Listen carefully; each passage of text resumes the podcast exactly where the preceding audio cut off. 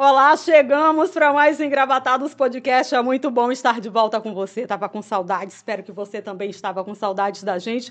E olha, chegue mais, venha para o nosso bate-papo. Quem está comigo hoje, eu tenho a alegria e o prazer de receber secretário de Fazenda do Piauí, coordenador do próprio Piauí, presidente do Comitê Nacional dos Secretários de Fazenda dos Estados e do Distrito Federal, Rafael Ponteles. Bem-vindo, secretário. Isso, e professor, com muito orgulho. Opa, ia falar! Prazer estar aqui com você, Gil, aqui no Engravatados Podcast. Preparado aí para esse bate-papo aí com você.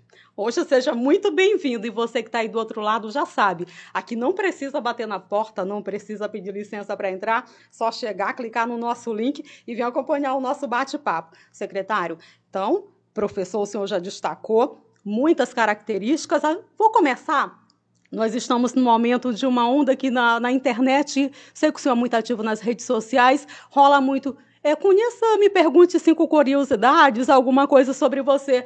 Quem não conhece Rafael Fonteles? Cinco curiosidades. Como o senhor se define, ô secretário? É, você já pegou de surpresa. Na verdade, é cinco curiosidades. Eu posso falar, sou filho do Nazareno e da Nereiro, Nazareno Fonteles.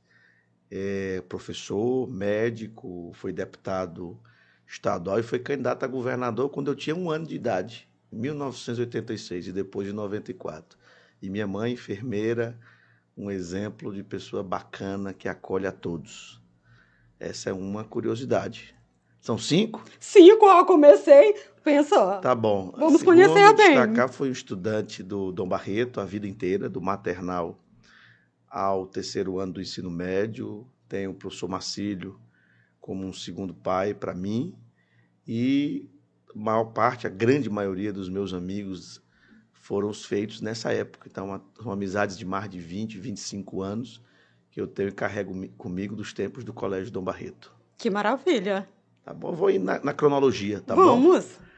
É, fui trabalho como professor desde os 16 anos, aí antes de sair do colégio eu já dava aulas, mas já tive minha carteira assinada pelo próprio professor Marcílio, professor do Dom Barreto, aos 17 anos de idade.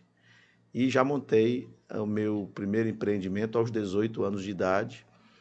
Então, convivi dos dois lados da, do mundo do trabalho, né? Tanto trabalhei para o Instituto Dom Barreto, com muito orgulho, por seis anos como professor, e também é, montei uma empresa educacional, começou com cursinho pré-vestibular, depois se expandiu para todos os níveis de ensino.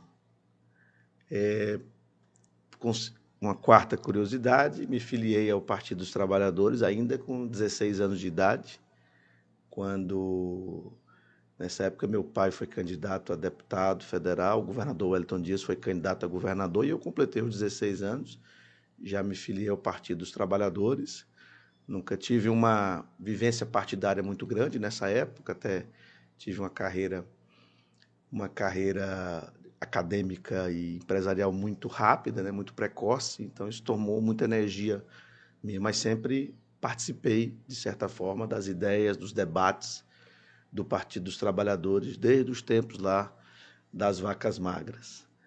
E uma quinta curiosidade, que é o motivo de maior orgulho que eu tenho, poder representar, eu pude representar o Brasil, talvez, pelo que me dizem, foi o único brasileiro que representou o seu país nas Olimpíadas de Química, Física e Matemática. Eu pude viajar aí para Holanda, representando o Brasil, uma delegação de quatro brasileiros, em 2002, na Olimpíada Internacional de Química. Fui à Indonésia para representar o Brasil, uma delegação de cinco brasileiros, em 2002, na Olimpíada Internacional de Física. E em 2004, representando o Brasil na Olimpíada de Matemática Universitária na Macedônia. Então, esse, isso gerou certamente um grande aprendizado para mim. Eu pude, pude me formar mais rápido, me formei com 19 anos de idade, é, me tornei mestre com 20 anos de idade, basicamente, porque antecipei os estudos em função das Olimpíadas, além de conhecer o mundo todo, ter uma visão de mundo diferenciada por essa oportunidade que eu agarrei. Fui muito apoiado pelos meus professores, cito aqui o professor. É, ex-reitor da Universidade Federal, Arimatea, Zé Arimatea Dantas Lopes, também o Zé Pimentel de Lima na parte da física, o João Xavier da Cruz Neto, na parte da matemática, todos eles me incentivavam. Eu ainda no tempo de colégio ia para a universidade estudar lá com os professores da faculdade, porque o nível dessas Olimpíadas era mais exigente do que os assuntos do colégio. Então, eu tenho muito orgulho dessa minha vida acadêmica, tive as oportunidades que meus pais me concederam de estudar numa boa escola, de ser uma família que valoriza a educação, mas agarrei essas oportunidades é, com muita dedicação, é, tentando usar os, os, talentos que Deus me deu para poder ir ao máximo da minha capacidade. Né? Então, fui primeiro lugar no vestibular, participei dessas Olimpíadas, pude me formar mais rápido. Então, uma vida acadêmica muito rica, rápida, que a gente conseguiu fazer e que tem tudo a ver com a minha profissão, que é professor e empreendedor na área educacional. Olha, muita coisa interessante aí, né? Ah, revelei muita coisa. Muita coisa interessante. Sei que tem muito mais para revelar. A gente conversa, tem conversado aqui durante o Engravatados Podcast, desde que nós começamos essa série de bate-papos. Estamos na nossa segunda temporada e é muito bom recebê-lo. A gente sempre ouve dos nossos convidados, estava até comentando aqui em off com os colegas, seja da, da situação ou da oposição, que, que o senhor sempre foi o, aconteceu tudo é de forma muito precoce, né? É uma pessoa super inteligente e que tenha, né, que isso aconteceu de forma muito precoce e que é muito interessante tê-lo nesse universo. O senhor se considera uma pessoa super inteligente? As oportunidades proporcionaram isso? Qual é a análise que o senhor faz? Olha, eu acho, como eu já disse anteriormente aqui para você, que eu tive muitas oportunidades de poder desenvolver os talentos que Deus me deu. Né? Então, eu pude estudar na, no Dom Barreto, que é, em alguns anos foi a melhor escola do Brasil. A minha geração especial, em especial, é, tinham alunos fantásticos, então isso termina gerando uma competição saudável, então você termina melhorando ainda mais no seu nível de conhecimento, porque você está num ambiente ali saudável, de todo mundo gosta de estudar, tirar nota boa, é, fazer os concursos, fazer os vestibulares, fazer as Olimpíadas. Isso ajudou muito nesse desempenho acadêmico. Um pai que é professor, que incentiva a educação, que valoriza a educação. Então, me considero uma pessoa que tive as oportunidades e agarrei as oportunidades e pude né, desenvolver é, os talentos que a gente tem, né, que Deus concede. Cada pessoa tem um talento. É, e quem, quando você tem a oportunidade de estar num ambiente em que você desenvolve esses talentos, aí você vai mais longe. Foi o que acho que tem acontecido comigo, né? Uma oportunidade que eu tive combinada com o talento que Deus me deu para essa área, principalmente a área de exatas, mas do raciocínio, eu acho que eu tenho uma relativa facilidade, mas isso não adianta de nada se você não né, se esforçar, se dedicar para poder você superar desafios cada vez maiores. Então, então, não era só talento, o senhor estudava muito? Sim, sempre estudei muito, todas as matérias, inclusive as que eu não, não digamos assim, tinha tanta simpatia, mas procurava chegar ao máximo da minha capacidade em cada uma das, das, das matérias, a língua portuguesa, tudo, né? Então, eu procuro fazer bem feito tudo que eu me proponho a fazer. É uma, uma característica, né? aquela coisa de se uma cobrança de si muito grande para poder fazer bem feito, com muita responsabilidade, assumindo o compromisso, dado que me propus a fazer aquilo. Então você faz um pacto consigo próprio. Né? Então você tenta, é, repito, fazer com excelência. Né? Essa palavra do foco em resultados, de buscar a excelência, é, sempre percorreu a minha vida em todas as fases, né? de estudante, de profissional, é, agora como secretário, me dediquei, é uma área nova. Eu fui chamado para ser secretário com 29 anos de idade. Cheguei lá no Concefaz a primeira vez, né, para sentar na cadeira. Eu estava sentado na minha cadeira do Piauí, com a bandeirinha do Piauí. Aí chegou uma pessoa e disse: Não, cadê o secretário do Piauí? Eu disse: Não, sou eu mesmo. Sai você. Tanto que eu passei a usar uma barba um tempo, foi para poder as pessoas não, não, não me. Que era muito me, jovem. Me, me respeitasse um pouquinho a idade, que era muito jovem. Mas aí me dediquei a estudar e cheguei logo aos 33 anos como presidente do Concerfaz, eleito por unanimidade e reeleito por unanimidade. Hoje, felizmente, gosto de um respeito muito grande é, e aprendi muito com meus pares secretários.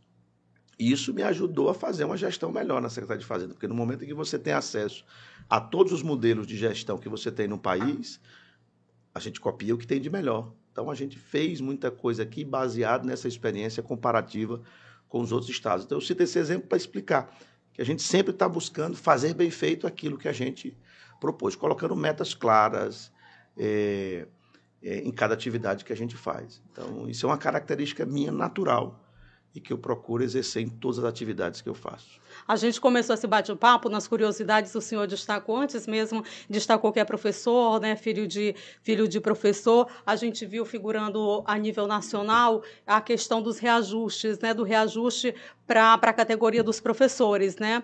É, é dita pelo presidente Jair Bolsonaro agora recentemente. 33,24%, é, salvo engano. Como é que o senhor recebe, né? O senhor, a gente está no momento, o país está num momento delicado economicamente. É, essa é uma luta gigante dos professores, né? O senhor, como educador, deve saber disso por uma melhor é por uma né, melhor é, remuneração. E esse reajuste, ele vem no momento ideal? É o ideal? Como é que o senhor vê esse Olha, reajuste? Para você ter uma ideia, no estado do Piauí, em 2002, haviam vários professores que recebiam menos de um salário mínimo. Hoje o piso está em mais de R$ 3.500 para um professor de 40 horas, fruto da criação do Fundeb e da lei do piso no governo do presidente Lula. Então, óbvio que essa é uma luta, ela é uma bandeira né, do Partido dos Trabalhadores e que tem muito a ver com essa evolução que nós tivemos na educação, inclusive a educação piauiense, essa valorização do profissional. Então, o Piauí sempre pagou o piso e continuará pagando o piso mínimo, né? qualquer que seja o valor, o Piauí se adequa para que o menor salário do professor de 40 horas não seja inferior ao piso. Essa é uma determinação do governador Wellington Dias. Com esse reajuste de 33,24, o salário do professor passaria aí de, mínimo... De 2,800 e 86, salvo engano, para 3,845, é, mas, né? Mas o Piauí já paga 3,400. Sem esse reajuste. É, já pagamos acima do piso. Então, obviamente que a gente vai continuar pagando acima do piso para a primeira faixa, é, porque você tem os níveis e as classes, né? Então, a porta de entrada, a primeira classe, já vai ficar acima do piso. E as demais classes, mais ainda. Então, o piso, a lei do piso, diz exatamente isso. Nenhum profissional de 40 horas do magistério deve receber menos do que o valor X. Então, isso será cumprido. Eu lhe pergunto isso porque a gente ouve os especialistas, né? E o Brasil vive um momento delicado economicamente, o que se agravou exatamente né, nos últimos dois anos devido à pandemia porque se vê mais como uma jogada é, eleitoral. Né? A gente está num ano político que o governo Bolsonaro vem com, com esse reajuste exatamente numa luta que não, que não é dele, já que muitos dos próprios aliados queriam um reajuste menor, na casa de 7%. Na sua análise, o senhor acha que é uma jogada realmente eleitoral, secretário? Olha, não cabe a mim julgar, até porque como eu disse, a gente luta pela valorização do professor da educação. O que eu acho é que o presidente deixará vários aliados, prefeitos principalmente, com muita dificuldade de cumprir este piso, né? porque você tem vários estados e municípios que já não cumprem hoje. Então você imagina, o Piauí já cumpre bem acima. Então, para ele chegar nesse novo piso, o esforço fiscal é menor, porque a gente já está pagando acima do piso anterior um certo valor. Mas outros vão ter muita dificuldade de cumprir e não irão cumprir, porque simplesmente não tem o espaço fiscal, né? o recurso para isso. Porque é bom que se diga que o Fundeb né, ele só atua nos professores da ativa. Só pode usar o Fundeb, que é o fundo que financia a educação, para os professores da ativa, e não para os professores inativos. E aí tem a paridade, então quem suporta esse impacto nos inativos é o próprio Tesouro Municipal ou Estadual. Então eu acredito, né, não sei por qual razão, até porque tinha uma discussão sobre se precisa ou não de uma nova lei, porque a emenda constitucional alterou a Constituição, então a lei anterior, eh, os juristas é, há uma discussão jurídica se ela continua valendo, porque o texto constitucional mudou, como é que uma lei complementar relativa a um texto que foi revogado continua valendo. Só para deixar claro para quem está nos acompanhando, tem depois né, que foi é, divulgado pelo presidente Bolsonaro uma discussão de quem vai pagar isso. Os prefeitos e uma a menor parte ali os governadores, né? Ou é, seja, é, pessoas... então é um questionamento. É importante né? esclarecer que as pessoas acham que o Fundeb é um recurso de origem federal. Só 10% é de origem federal. 90% quem banca são os estados e municípios. Desses 90, 60 são os estados. Então esse recurso é um recurso dos impostos estaduais e municipais majoritariamente. Então por isso que dizem que o presidente está querendo fazer sombra com o chapéu alheio. Né? Mas, independente disso, eu não vou entrar nessa discussão. Eu acho que a gente tem que valorizar sempre a educação. Os professores precisam ser bem remunerados, né? É uma luta aí de muito tempo, muito tempo mesmo. Como eu já disse, o governador Elton disse, quando pegou o governo a primeira vez, tinha professor recebendo menos de um salário mínimo. Hoje irão receber mais de três vezes o salário, o menor. Se você pegar pela média, dá mais de 4 mil reais para o profissional de 40 horas. Claro que precisa melhorar mais, mas já é uma remuneração que tem uma dignidade muito maior para esse profissional tão importante para a nossa sociedade. Secretário, o ano é novo, a gente tem problemas bem antigos, antiguíssimos, né? A gente está com uma figurando realmente novamente aí no cenário nacional é a questão né, do aumento do preço do, dos combustíveis, a questão do ICMS. Foi é, aprovado né, pelo, pelo o, o conselho, né, o comitê que o senhor preside, a questão do congelamento, novamente, uma, né, um, um, pedido, aí, uma solicitação dos governadores, o congelamento né, da alíquota do ICMS sobre os combustíveis né, por mais 60 dias. Essa é uma medida, é a estratégia correta, é o que poderia ser feito, ou é apenas um paliativo? Podemos, se podemos colocar dessa Não, forma? Dado que nós temos tempo, vamos dar uma explicação é, mais detalhada. Por favor. A alíquota do ICMS, que é o percentual do imposto estadual que incide sobre os combustíveis é a mesma, ou seja, está congelada há vários anos, não é 60 dias, não é 90 dias.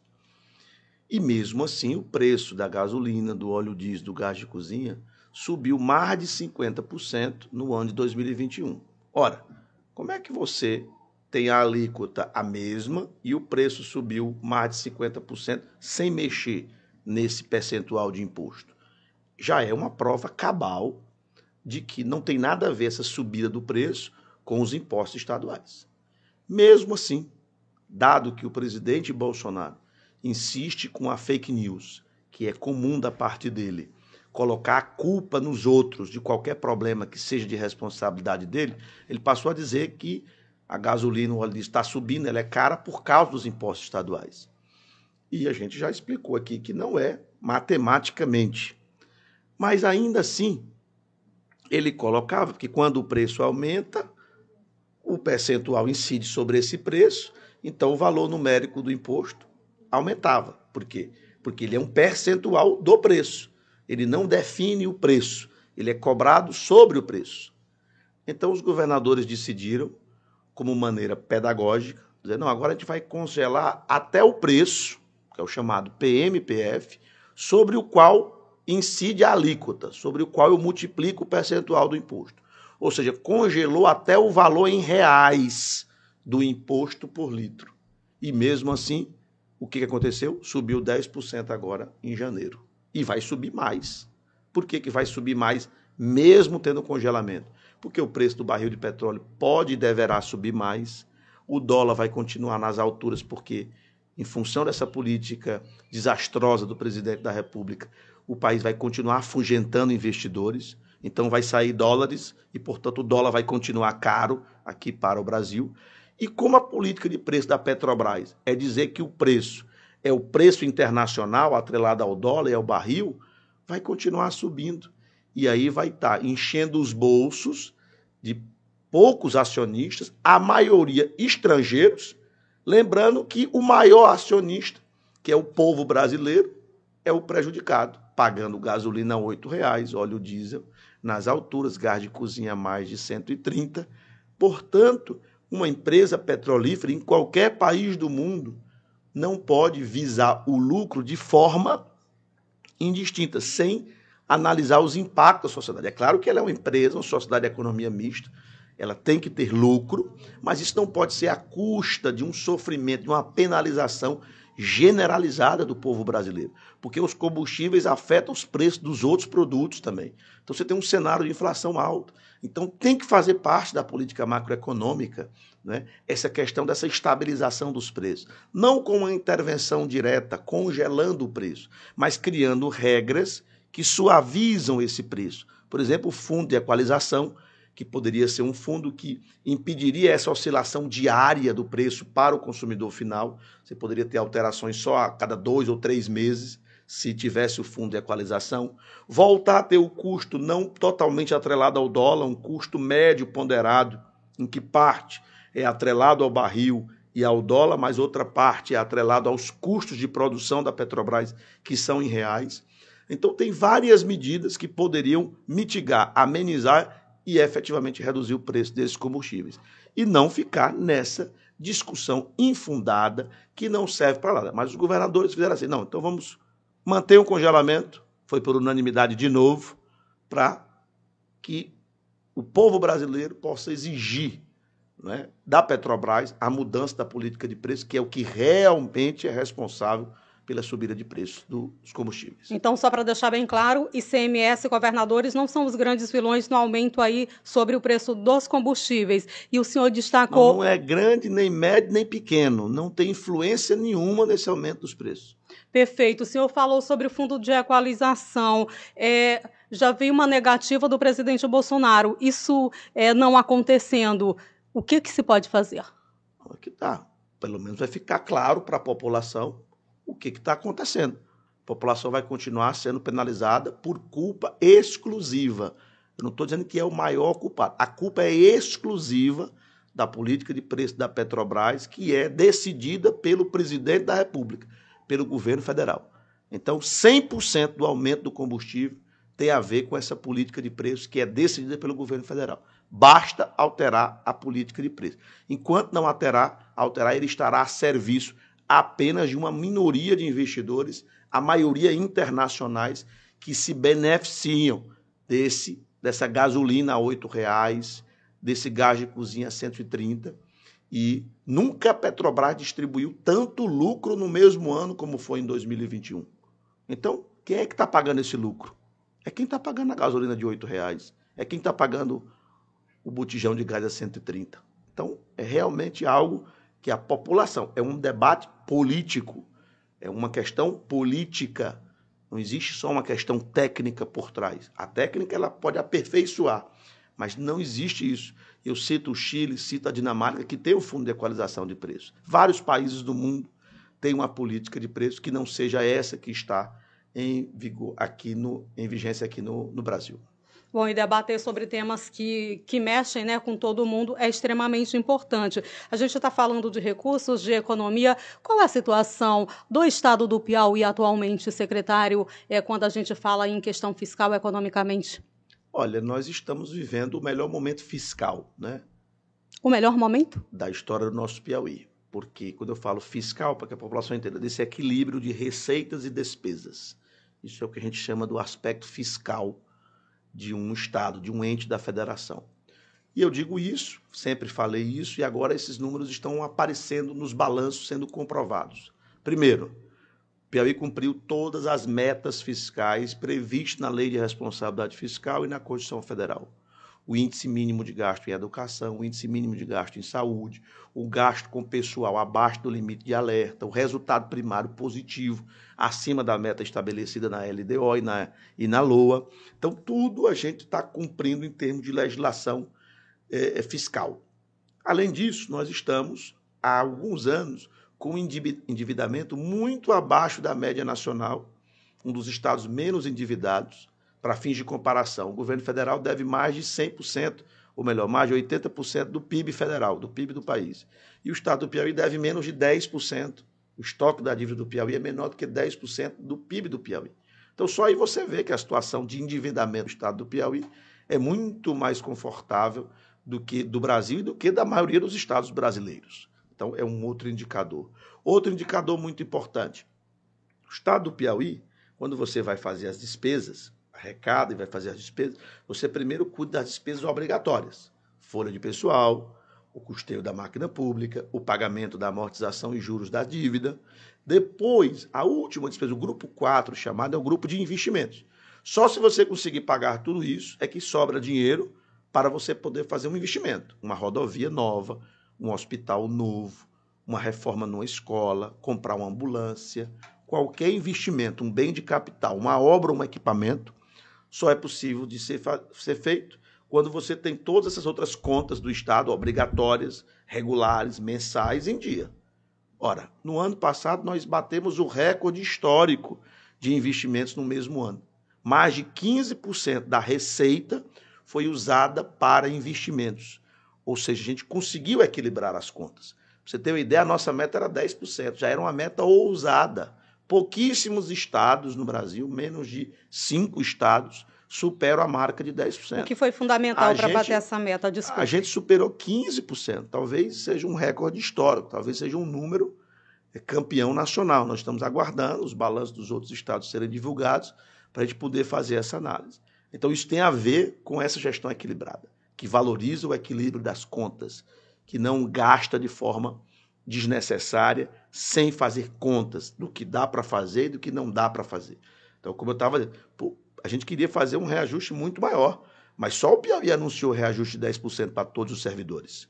Por que, que não é mais? Algumas categorias pediam 20%, 30%, porque não dá. Mas ainda assim, comparativamente, 10% para todo mundo já é o maior, pelo menos, do que eu vi anunciado é, de aumento generalizado em todos os estados da federação. Então, uma gestão que foi capaz de tomar as medidas certas, no momento certo, no meio de uma pandemia, no meio de uma crise grave que a humanidade passa. O Brasil está em crise desde 2016, quando a presidenta Dilma foi impeachmentada. Então, você, o país não se reencontrou, a economia não se reencontrou. E ainda veio a pandemia.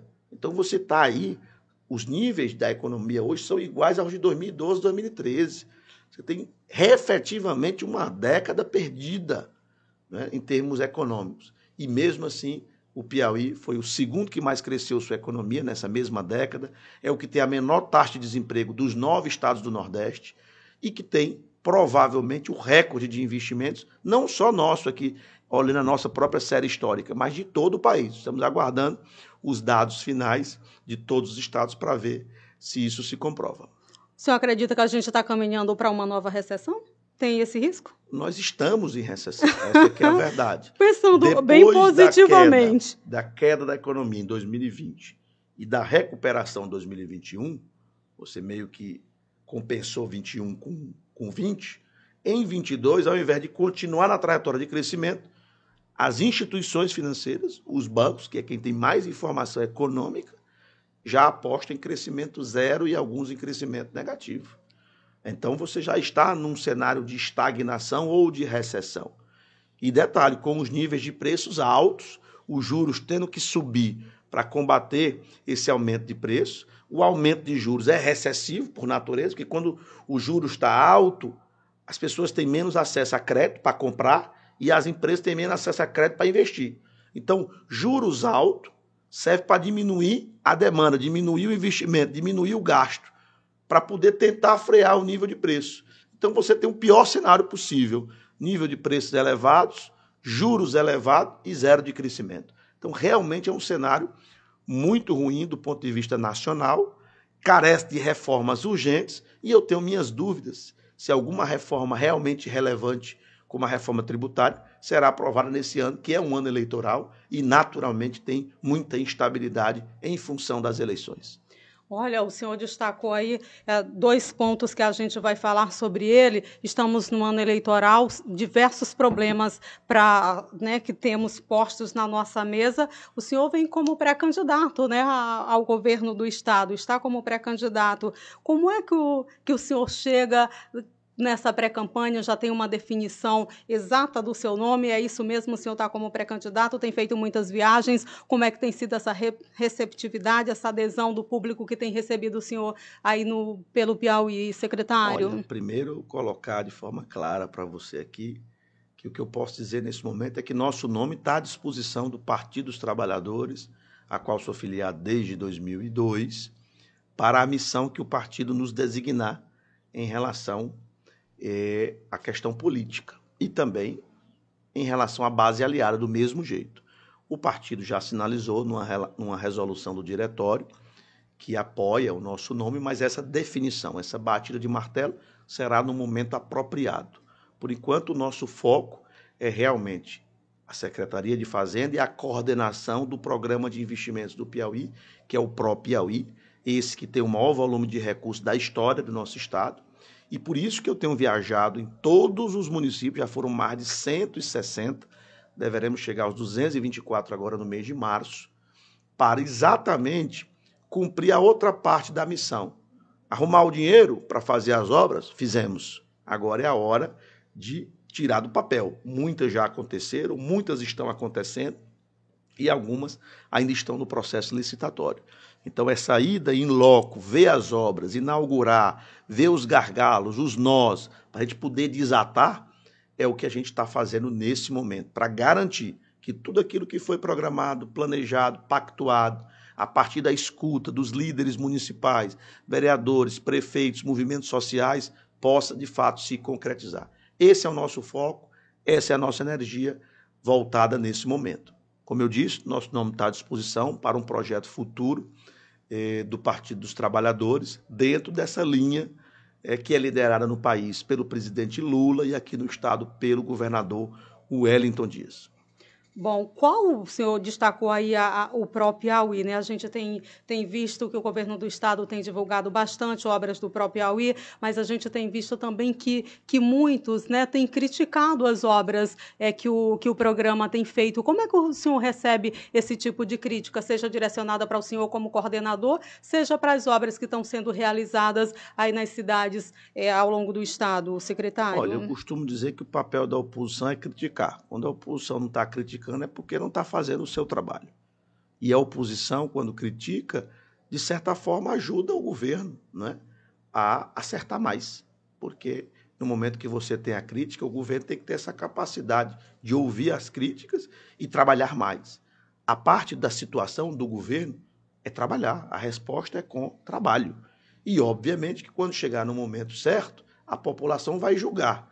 Este governo se esforçou ou não se esforçou para resolver os problemas. Resolver todos é impossível, mas há comparação em relação ao período em que aquele governo esteve à frente do executivo, se ele melhorou ou não melhorou problemas que existiam. Por exemplo, estradas. Melhorou ou não melhorou em relação à situação de três anos atrás? Aí você tem que ver trecho por trecho. As escolas, melhoraram ou não melhoraram? Os índices de saúde, os serviços de média e alta complexidade chegaram ou não chegaram melhor nos hospitais do interior? Passou a ter neurocirurgia em Floriano, que não tinha, ou não passou a ter? Passou a ter hemodiálise em São Raimundo Nonato ou não passou a ter? Então, estou dando exemplos de como é a lógica de um governo. Então, a gente tem que trabalhar para tentar resolver as prioridades, os problemas. Então, posição crítica natural, perfeitamente compreensível, e a situação trabalha o governo trabalha. E olha que esse governador Wellington Dias trabalha e trabalha muito. É por isso que ele é querido e foi consagrado quatro vezes em primeiro turno para cuidar dos destinos da população piauiense. Você que está chegando agora, seja muito bem-vindo ao Engravatados Podcast. Estou nesse bate-papo aqui com o secretário de Fazenda do Piauí, Rafael Fonteles, coordenador do Pro Piauí. Secretário, mas o senhor falava em oposição. Oposição, o seu nome não foi definido ainda. O senhor disse que o seu nome está à disposição né, do governo do Estado, do, do partido, dos partidos, aliás, do Partido dos Trabalhadores, o PT, para é, essa campanha, né? E a gente tem na oposição dois nomes figurando aí: doutor Silvio Mendes, ex-prefeito, é, a deputada federal Iracema Portela.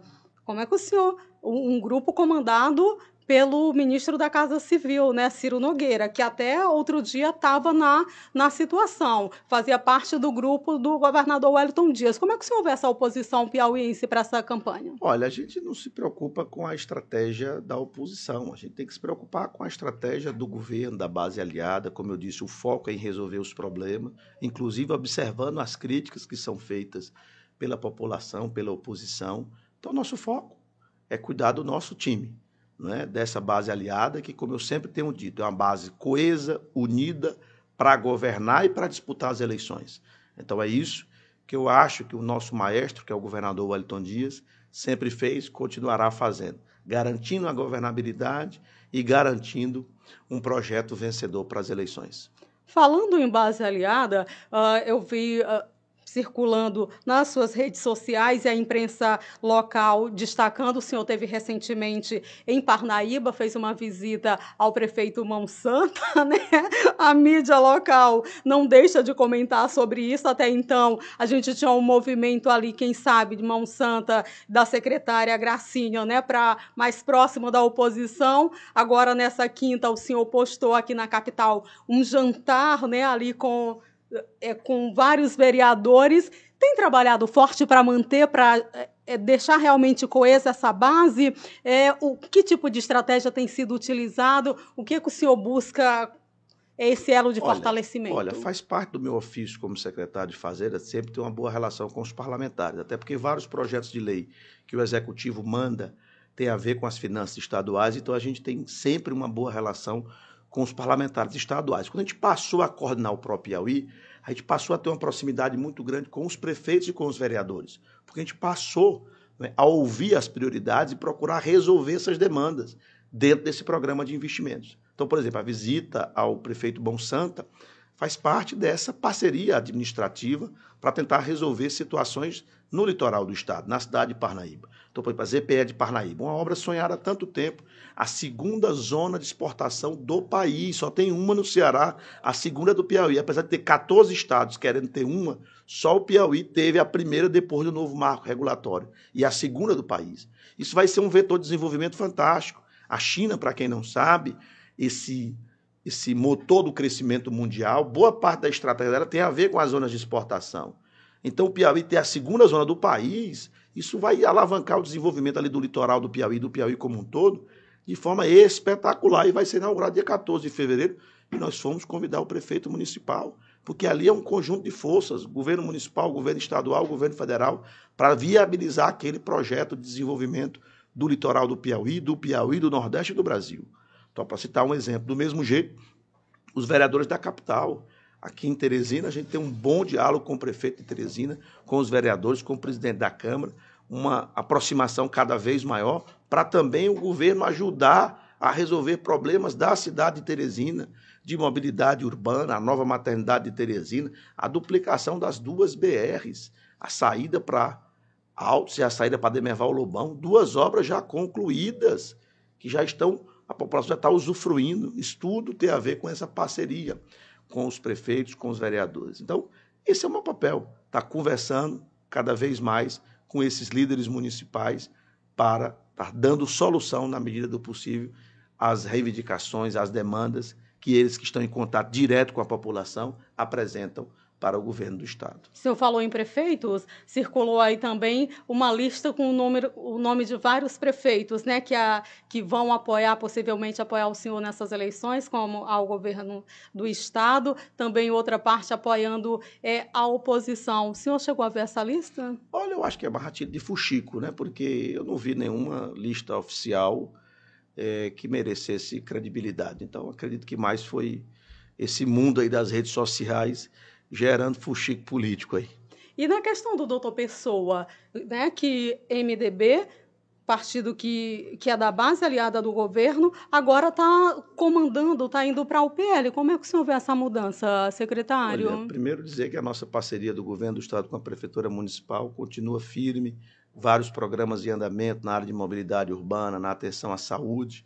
Isso independe de, de qualquer questão política que haja. Isso é o que é mais importante na minha visão. E com relação à estratégia política do doutor Pessoa, cabe a ele decidir e cabe a nós aguardar não é, qualquer movimentação política que o doutor Pessoa deseje fazer. Ele que é uma grande liderança é, de Teresina e do estado do Piauí. Então, ele, como político, como representante do povo de Teresina, tem, é, pode, tem o direito, obviamente, de fazer a sua estratégia da forma que ele achar melhor.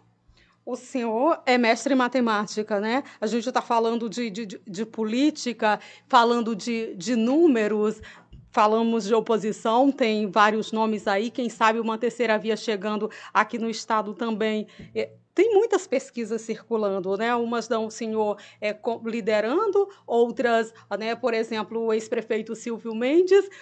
Como homem dos números, né? não sei se eu posso defini-lo assim. O senhor não, não, colocou lá nas curiosidades que é o homem dos números. O senhor chega com uma certa vantagem, dá para perceber aí, ah, eu posso fazer isso para ganhar, para sair ganhando na pesquisa, dá para fazer essa análise? Olha, a gente não está preocupado com a pesquisa eleitoral, a gente acompanha, obviamente, obter informações, mas é muito cedo para fazer qualquer análise Repito, o processo não foi iniciado ainda, nem sequer de pré-campanha. Como eu disse para você, ainda está um compasso de espera do posicionamento dos partidos, dos líderes. Tem dúvidas sobre federação, se vai ter ou não vai ter. Tem a janela partidária para troca de partidos. Tem um período de desincompatibilização. Então, eu acho que não cabe fazer uma análise ainda muito relevante sobre eventuais pesquisas que estão sendo é, realizadas. Como eu disse, a gente faz parte de um projeto, de um time, que é o time do governador Wellington Dias, o time do presidente Lula, e, portanto, a gente acredita que esse projeto, por ter transformado a situação do estado do Piauí e do Brasil quando esteve à frente, é o projeto que a população prefere. Mas isso é uma opinião, quem tem que falar isso é a população. Portanto, o que nos resta nesse momento é trabalhar. Não tem outra análise que importe. O que importa é trabalhar para dar solução aos problemas. É isso que se espera de um time, de um governo que foi eleito lá atrás para ele cumprir o seu programa de governo. Então, nosso foco é esse. O senhor destacou o ex-presidente Lula, está configurando aí sempre né, na liderança das pesquisas. É, presidente Lula sendo eleito, lhe ajuda aqui no Estado o senhor, claro, sendo definido como candidato da, da, da situação, né? O quanto pode lhe ajudar, já que o Piauí é, vota maciçamente Olha, ele não vai ajudar, não é a mim, ele vai ajudar o povo piauiense. Eu que lhe pergunto, o que, é que o presidente Lula fez pelo Piauí de 2003 a 2010? Não Eu transformou esse senhor. estado?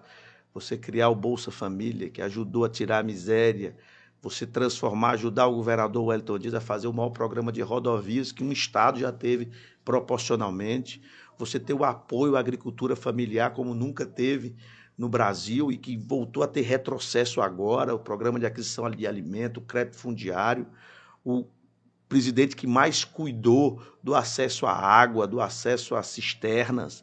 Então são muitas transformações, o ProUni, o FIES, o Pronatec. Tudo isso transformou a vida das pessoas.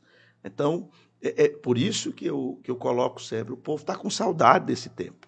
Está com saudade, não é à toa que aqui você tem uma pesquisa, o Lula está com 80%, no Brasil está ganhando em primeiro turno, como nunca se cogitou. Todas as eleições que Lula ou Dilma ganharam foi no segundo turno. Agora existe uma probabilidade significativa do Lula ganhar no primeiro turno, porque ele foi bom para o Brasil e muito melhor para o Piauí. Então, o Lula voltando, ele vai ajudar muito. É o Piauí, não é o Rafael, não, é o Piauí inteiro. Bom, vamos deixar esse papo de política um pouquinho de lado. O senhor fica pensando aí, me diz até o final se vai realmente ao nome é, da situação para já estar tá batido ali, já estar tá definido para vir para esse governo do Estado. Queria mudar um pouquinho o rumo aqui da nossa prosa, né? O senhor é pai de três, né, ô secretário? Qual a importância, Tereza, Elisa e Tomás, na vida do senhor? Olha, é tudo, né? Família para mim é tudo. Então, sou casado com Isabel há 10 anos e ela é médica, me, assim, me torna um homem muito feliz e me deu essas três joias, né? a Tereza de Lisier, o Tomás Rafael e a Elisa Rosa. Então, assim, apesar da minha vida muito atribulada, todo mundo acompanha agora, minha agenda é até colocada nos stories né, do Instagram, então dá para todo mundo ver a agenda muito lotada, mas sempre sobra um tempo para a gente estar tá com a nossa família, com os meus filhos em especial. E, como diz minha mãe, o importante não é a quantidade de horas que você passa com seus filhos, é a qualidade dessas horas. Então a gente sempre procura ainda almoçar em casa com todo mundo na mesa, rezar às vezes, fazer uma leitura com eles, fazer uma oração na cama, todo mundo sentado na cama junto comigo e com a Isabel. Então, acompanhando a evolução deles na escola, é algo que, apesar de não estar no dia a dia ajudando a fazer as tarefas, mas em matéria de monitoramento, né, de avaliação da evolução deles, junto aos professores, eh, as professoras, é um trabalho que eu também faço, né, porque acho isso muito importante. A gente está sempre de olho nisso, porque principalmente nessa fase é, de criança, não é muito importante isso. E seguindo o exemplo dos meus pais, né? Seguindo o exemplo dos meus pais que dois exemplos, Nazaré e Nereida, de criação para nós, para mim, para minhas duas irmãs.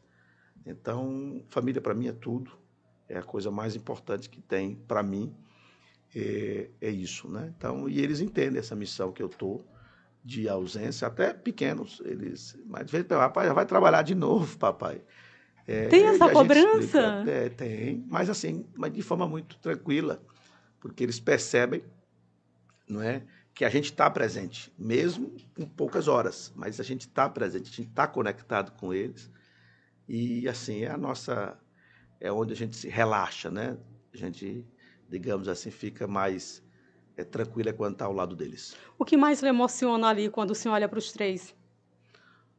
Olha, é uma emoção, ela é, é, é o amor mais, assim, eu acho que mais completo, né? É da, é dos filhos, né? Você, você também começa a, a ver características suas nos seus filhos, então, inclusive defeitos seus ah, nos filhos, aí você olha e mas você é daquele jeito, então isso tudo gera uma, uma, uma relação muito interessante. E cada dia é uma descoberta. Essa fase de criança, um, a Teresa tem oito, Tomás sete e a Elisa cinco. Então foi tudo mais ou menos no mesmo período. Então é um, uma descoberta a cada dia, a cada semana. A gente vai ficando cada vez mais apaixonado né, pelos nossos filhos é, sorrindo, brincando, se comovendo às vezes quando eles estão é, sofrendo, né? Aplicar uma, uma injeção num filho, né? É uma, você tem que se manter Oi. firme, né? Porque senão ele vai sofrer mais. A Isabel às vezes não aguenta, quem tem que ir sou eu, às vezes na, na vacina, nas vacinas que eles tomaram. E então é uma, uma é um sentimento assim é inexplicável, né? Então é, realmente é a melhor coisa que me aconteceu foram essas três crianças. Bom, a gente ouve muito que o senhor foi e continua sendo um foi um menino prodígio continua sendo né um homem prodígio. É o Tomás é assim o senhor vê essa característica? O senhor se considera um menino Olha, prodígio? não, eu acho que eles têm muitos talentos. Felizmente Deus abençoou não é eu considero que eles têm talentos não necessariamente são os talentos do pai e da mãe e isso é um processo de descoberta. Por exemplo, o Tomás tem um talento para música que o pai e a mãe dele não têm. Olha! Toca piano, toca sanfona, e a gente vê que é uma coisa espontânea. A Tereza é uma comunicação assim é impressionante. Vou botar um dia para ela te entrevistar Opa, aqui. traz aqui. Quando for um podcast seu aqui, aí você vai, quem vai lhe entrevistar Pode trazer, é a, a gente vem para engravatado. E a Elisa é um carisma, uma, apesar de ser a mais novinha, é a que tem as tiradas mais engraçadas, né? Impressiona a todos. Com relação a outros talentos, só mais na frente que a gente vai poder perceber e atestar. Até porque pai é coruja para tudo, é, são, são, são ótimos, são bons em tudo, a gente adora tudo, entendeu? Mas o eu digo assim, a gente enxerga isso, né? Cada filho com as suas peculiaridades, com seus talentos, são muito unidos, né? E, e então, assim, Felizmente, a minha família, a família Isabel, é uma família também muito próxima, então é um ambiente muito saudável. Eles eh, também, isso eu posso dizer, terão as mesmas oportunidades que eu tive, eles também terão, e aí, se Deus quiser, vão aproveitar as oportunidades que a vida vai, vai apresentar para eles. Isso é importante, né? Oportunidades, nem todos têm, né? A gente tem que perceber esse privilégio, né, que, que muitos Com têm, né, certeza. né, né secretário? a função pública ela vem exatamente nisso, nessa vontade que a gente tem de mais pessoas terem acesso a mais oportunidades. Isso é o que justifica o papel do Estado, na minha visão. Não é diminuir as desigualdades, pelo menos as desigualdades de oportunidades, porque você melhorando essas condições é, iniciais, você tem muito mais condições das pessoas evoluírem. E isso não é feito pelo mercado. É o poder público que tem que atuar nisso. Se for sintonizado com o mercado, melhor ainda. Então, mas esse direcionamento dos recursos públicos para diminuir desigualdades é fundamental para o progresso de qualquer país, de qualquer lugar que se desenvolveu. Então, isso é uma coisa que nos motiva muito. A gente poder levar oportunidade às pessoas, seja na educação, seja na questão alimentar, inclusive. O, o, o Brasil, ali em 2002, tinha uma miséria tão grande que a primeira prioridade não podia ser outra. Foi o Fome Zero, foi o Bolsa Família. Como é que você vai pensar em outras coisas se as pessoas não estão nem comendo? Como é que você vai pensar em meritocracia se as pessoas não estão nem se alimentando, não tem nem onde sentar para estudar, não tem uma casa, não come três vezes ao dia? Como é que você vai pensar? Então, necessidades básicas. Então, essa infraestrutura social que elevou um pouquinho né, as condições iniciais que as pessoas possam ter de alimentação, de moradia, de acesso à educação e à saúde, quem fez foi o presidente Lula e o governador Wellington Dias aqui no Estado. Mesmo nos pequenos municípios você enxerga isso. E agora a exigência é maior. As pessoas agora querem mais.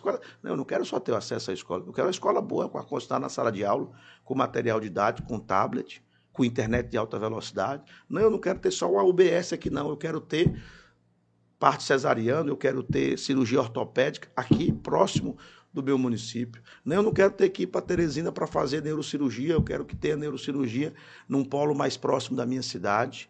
Não, eu não quero ter só um acesso rodoviário, eu quero ter dois, três, quatro acessos rodoviários.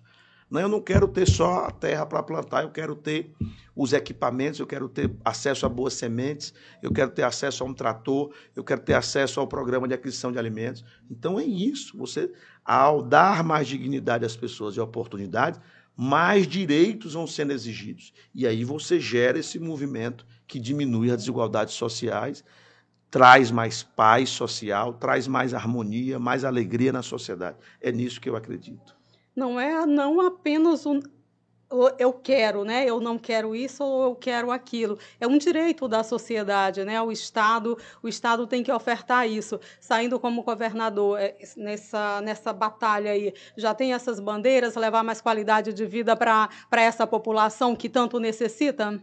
Olha, primeiro vamos, como ele disse. Vocês estão vendo, eu estou tentando. Vamos eu aguardar tentando. as definições dos partidos, né? O que eu acho assim é que a nossa disposição, que eu lhe coloquei, que nosso nome está à disposição, é para manter este projeto de desenvolvimento do Estado, liderado pelo presidente Lula e pelo governador Wellington Dias aqui no Piauí, inclusive de forma mais acelerada. É isso que nós acreditamos e nos colocamos à disposição. E as ferramentas, os caminhos são variados e são caminhos novos, porque o mundo mudou. Nós estamos numa economia digital que transformou radicalmente as relações pessoais, as relações de consumo, as relações de trabalho. Então você tem um novo mundo. Então essas mesmas bandeiras desse, desse projeto que eu citei, que é diminuir desigualdade social, que é respeitar direitos humanos, que é respeitar o meio ambiente, que é gerar emprego e renda de forma melhor distribuída, tem novas formas de se atingir esses objetivos, dado que há uma mudança muito grande do mundo nos últimos anos. Como eu disse, em função principalmente da tecnologia. Né? Então, os problemas de 30 anos atrás mudaram. Então, você tem novos desafios, mas também tem novas oportunidades. É por isso que eu digo sempre: é um novo Piauí com novos desafios e com novas oportunidades. Então, cabe às pessoas que queiram liderar esse processo apresentar estas soluções é, para o povo conhecer e poder aprovar ou não. O senhor destacou aí dois nomes, governador Wellington Dias, ex-presidente Lula. Qual o percentual de importância essas duas pessoas é, têm na sua trajetória de vida, secretário? Olha, o governador Wellington Dias é um professor para mim. Eu costumo dizer, né, o meu pai, Nazareno, grande exemplo que eu tenho na minha vida, professor Marcílio, importância enorme na minha vida, e agora, na na função pública, que eu passei a exercer de 2015 para cá, o Wellington Dias é realmente um exemplo de dedicação, de compromisso com o seu povo, de trabalho incansável e de procurar somar forças. E o presidente Lula, eu não tenho é, é, a intimidade que eu tenho com o governador Wellington, mas tive a oportunidade de ficar num bate-papo de horas com ele várias vezes também me impressiona a cada dia. Eu costumava, costumo dizer, depois da vinda dele aqui no Piauí, uma coisa que eu observei. Você estava num evento com várias pessoas, várias pessoas, vários oradores. A pessoa que estava mais atenta a todos os discursos, todas as falas, era o presidente Lula. Imagine só, o mais experiente, a estrela maior de qualquer lugar que ele está, era o que estava mais atento. Não importava se fosse um político falando, se fosse um professor, se fosse um estudante, se fosse um agricultor familiar. A capacidade de ouvir, mesmo é, em situação de você estar num cargo importante, estar tá ouvindo todas as pessoas que lhe procuram para você ter mais capacidade de gerar soluções. Acho que é por isso que ele acertou tanto. Não é pela capacidade técnica, pelo estudo, é pela capacidade de ouvir tanto os especialistas quanto os demandantes do serviço, as pessoas que é, serão a, a finalidade das, das, políticas públicas, para ouvir todo mundo e dizer, não, a solução é por aqui. Então, isso é muito importante, isso é uma coisa que eu carrego para mim, não é? é? Porque isso é um exercício importante, de humildade, mas também de sabedoria, capacidade de ouvir. Isso aí eu tenho aprendido muito o governador Wellington Dias, com o presidente Lula. E representa um time, é um projeto, é um time, é o time do presidente Lula no Piauí, é o que eu faço parte. Bom, falando de presidente Lula, ele citou, né, foi vinculado em num grande jornal de circulação nacional que ele destacou que a ex-presidenta Dilma não faria parte do governo dele. O senhor deve ter visto isso, né? E que tecnicamente ela é excelente, mas que falta aí essa, essa capacidade, diria eu, de ouvir esse lado político é, dela. Como é que o senhor vê? Percebe essa fala? Qual a análise do senhor? Não, o que eu tenho a colocar é que a presidenta Dilma fez um grande serviço é, ao país. Ela, infelizmente, é, foi objeto, foi assim, atropelada por esse por forças políticas, se ela teve a capacidade de dialogar ou não, há, não cabe a mim avaliar, mas ela tentou implementar ainda mais essa política de transformação social. Então, acredito que o governo dela teve muito mais pontos positivos do que pontos negativos. Então, o Estado do Piauí só pode ser grato a presidenta Dilma pelos serviços que ela prestou para o Brasil e para o Piauí, continuando essas políticas de transformação social do nosso país. Bate um coração rubro-negro aí, mudando de assunto? Ah, total. que é flamenguista, com o coração, com a alma e com o coração desde pequeno. E na minha família todo mundo é flamenguista. Como assim? É, Como assim, é... secretário? É história de é. flamenguista é... ou real? Não, todo mundo é Flamengo, todo mundo até os agregados que vieram, é, os meus cunhados, a, a, família da minha esposa, todo mundo é Flamengo. Então, tá tudo é, é fácil. Tomás, Tereza e Elisa ah, tiveram a oportunidade de decidir. Todos, não, é, não é que não é porque Flamengo é realmente é, é, é pele, é coração, é então é mais fácil torcer para o Flamengo do que para qualquer outro time. Você é não acha, não? fácil? Ave Maria. Por quê? Me é explique. É melhor, porque é o povo, representa o povo, a, a alegria. não sei explicar, não. É, é, Flamengo é Flamengo, viu? Como é colocar a camisa rubro-negra aí? Ah, é emoção demais, porque é, veja só que eu, eu fui Flamengo, a década de 80 o Flamengo ganhou muita coisa, né? A década de 90, que é quando eu era criança, o Flamengo ganhou quase nada.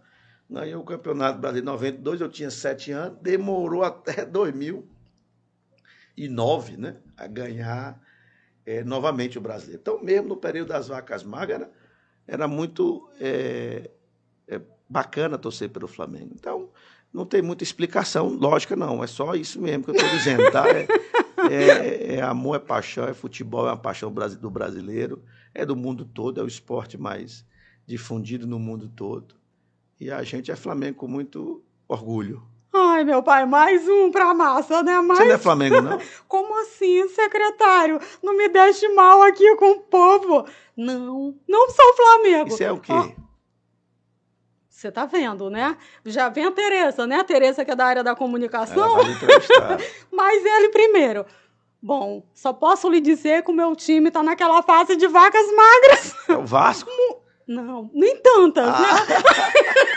Desculpa, torcedor. Ai, sei, não sei como é que vai terminar esse bate-papo, não. Torcedor vascaíno reclamando. Mas nem tanto. Vou revelar. O senhor acredita que eu torço para o São Paulo, meu São Paulo querido, comandado é. por Rogério Ceni?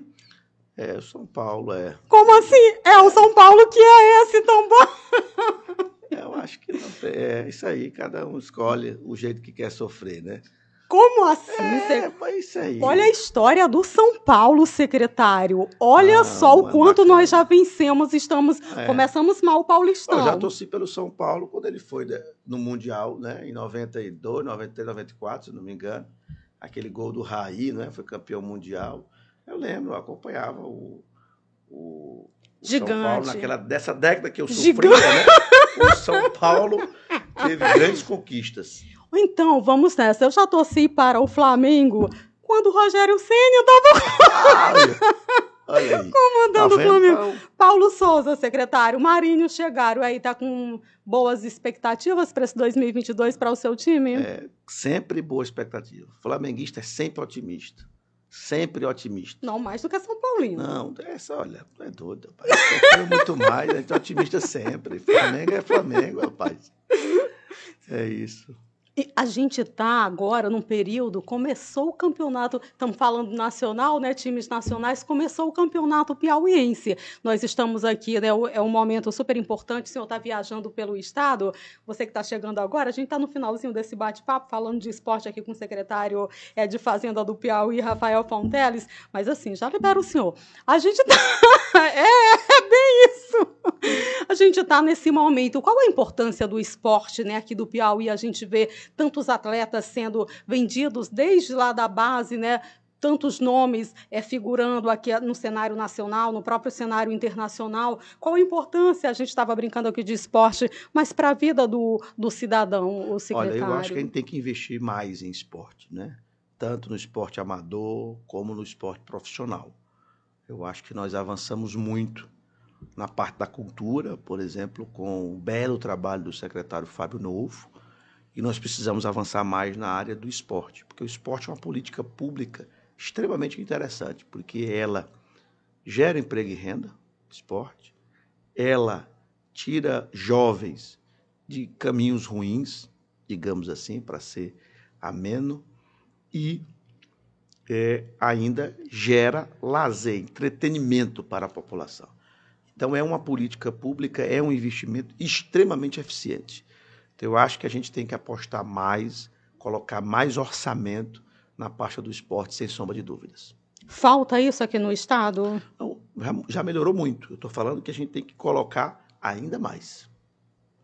Bom, é isso, gente. Estamos chegando aqui ao final do nosso bate-papo. Mas antes, eu ainda tenho mais uma perguntinha. O senhor está preparado para ser governador do Piauí? Como eu disse, nosso nome está à disposição. E quando está à disposição, está preparado, mas vamos deixar os partidos decidirem. Para quem está acompanhando a gente aqui pelo YouTube e também pelas plataformas de áudio, o que diz o seu coração para essa população, o secretário? Olha, o que eu gostaria de colocar nesse momento, ao final dessa entrevista aqui, desse bate-papo tranquilo, é realmente uma mensagem de esperança. Nós estamos vivendo a sociedade, essa pandemia ela alterou muito né, o humor, a saúde mental das pessoas. Combinado com isso, uma crise econômica. Como eu disse, inflação alta, desemprego alto e recessão. Então as pessoas estão muito desesperançosas. Então a gente tem que passar uma mensagem de otimismo, de esperança num futuro melhor. Dias melhores certamente teremos no nosso Piauí, no nosso Brasil e na humanidade como um todo. É isso, gente. Chegamos ao final de mais um Engravatados Podcast. Muitíssimo obrigado. Acompanhe o nosso bate-papo. Conversei hoje com o secretário de Fazenda do Piauí, coordenador do próprio Piauí e presidente né, do Comitê Nacional dos Secretários de Fazenda dos Estados e Distrito Federal, Rafael Fonteles. Muitíssimo obrigado, secretário. Volte mais vezes, tem muita coisa para falar. E vamos continuar Muito falando obrigado. desse Flamengo. Não, vou voltar aqui para Tereza lhe entrevistar. Volte. Tá bom? Valeu, tchau, tchau, um gente. Tchau.